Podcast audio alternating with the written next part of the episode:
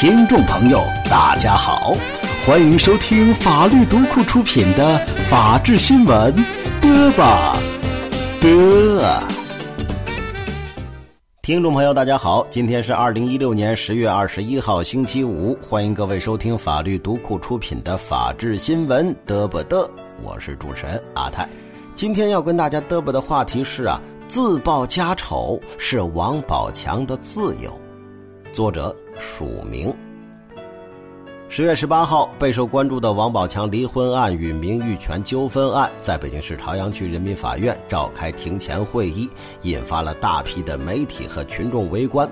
新华社当天呢发表评论说啊，作为影视明星，把家事儿当公事儿拿炒作家丑来扩大社会影响，实在令人不齿啊。虽然新华社评论用了某明星，但是关注此事的人都知道说的是谁。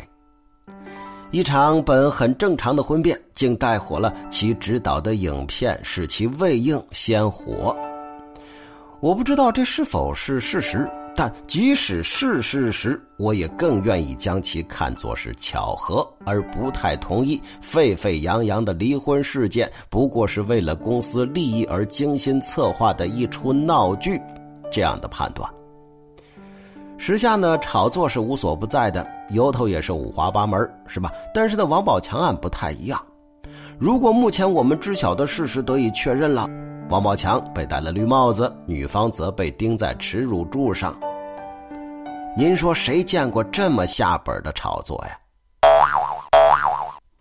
新华社评论做出炒作判断的依据是啊，常言道家丑不可外扬，普通人尚且明白这个道理，作为影视明星更应该明白。发生家庭婚变，一般人都会低调处理。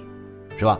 作为某些影视明星呢，却是唯恐天下不知，又是微博发布，又是在新片发布会上大讲这件事儿，把家丑放到如此巨大的舆论场当中，并且持续发酵，形成强大的关注度效应。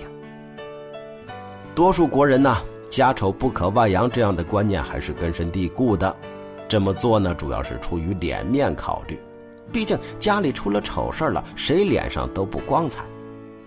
但是呢，有一些时候，当事人因为气不过而不惜家丑外扬，来个鱼死网破，这是很有可能的。这王宝强啊，他首先是人，是吧？有作为一个人的喜怒哀乐，通过微博等方式报家丑不一定妥当，但是呢，也不好说就是炒作。而从法治角度来看呢，既然法律没有禁止。那自报家仇就是公民的自由，当然，这要以不侵犯他人权利为前提。王宝强是影视明星，影视明星受到社会太多关注，这或许不正常，却是很难改变的现实，对吧？就其离婚这件事儿啊，各种媒体，尤其是网上有不少说法。其实呢，我倒觉得王宝强本人发声可有效避免不真实声音的传播，这是好事儿。家丑不可外扬，这是从有利于当事人角度所做的规劝。但是呢，如果说有人不在乎家丑而愿意将其外扬，这种牺牲是有价值的。人有偷窥的本能。有人可以从中找到快乐，但是我所说的这个家丑外扬的价值啊，指的不是这个，而是它带给人的借鉴，对法律如何评价婚内出轨的预知，以及对自己行为的检点。咱还是说一说为什么对这个案件有兴趣啊？作为人呢，我关注人性的东西，想了解人变化的轨迹。在本案中啊，即使女方婚内出轨的事实得以确认，也不会动摇我对美好爱情、幸福婚姻的信心。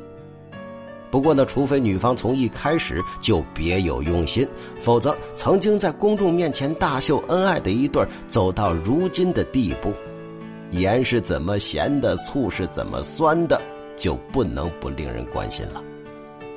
有些东西呢涉及到隐私，咱不打探，是吧？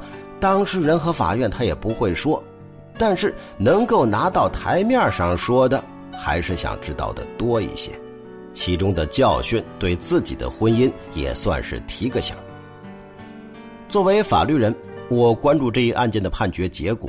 如今婚内出轨的事儿有不少，法律也规定对过错方在离婚、财产分割等方面的处罚措施。但是呢，因为此过错承受多大代价，司法实践当中未有明确规则，处理起来差别也是比较大的。指望着这一个案件确立规则。不现实，但是呢，考虑到本案的影响，它的结果可能对将来这类案件的判决或有标杆价值，而判决对公民行为的指引作用也是不可低估啊。新华社评论认为，一个明星的婚变和一个普通人的婚变并没有什么区别，对明星个人除了需要分割的财产多得多，和普通人的区别呀，确实是不大。但是对社会来说，不同人婚变产生的示范指引作用区别还是挺大的，这也正是我关注王宝强离婚官司的原因。好了，各位听众，以上呢就是我们今天法律读库出品的法治新闻得不得了，感谢各位的收听，明天咱们继续。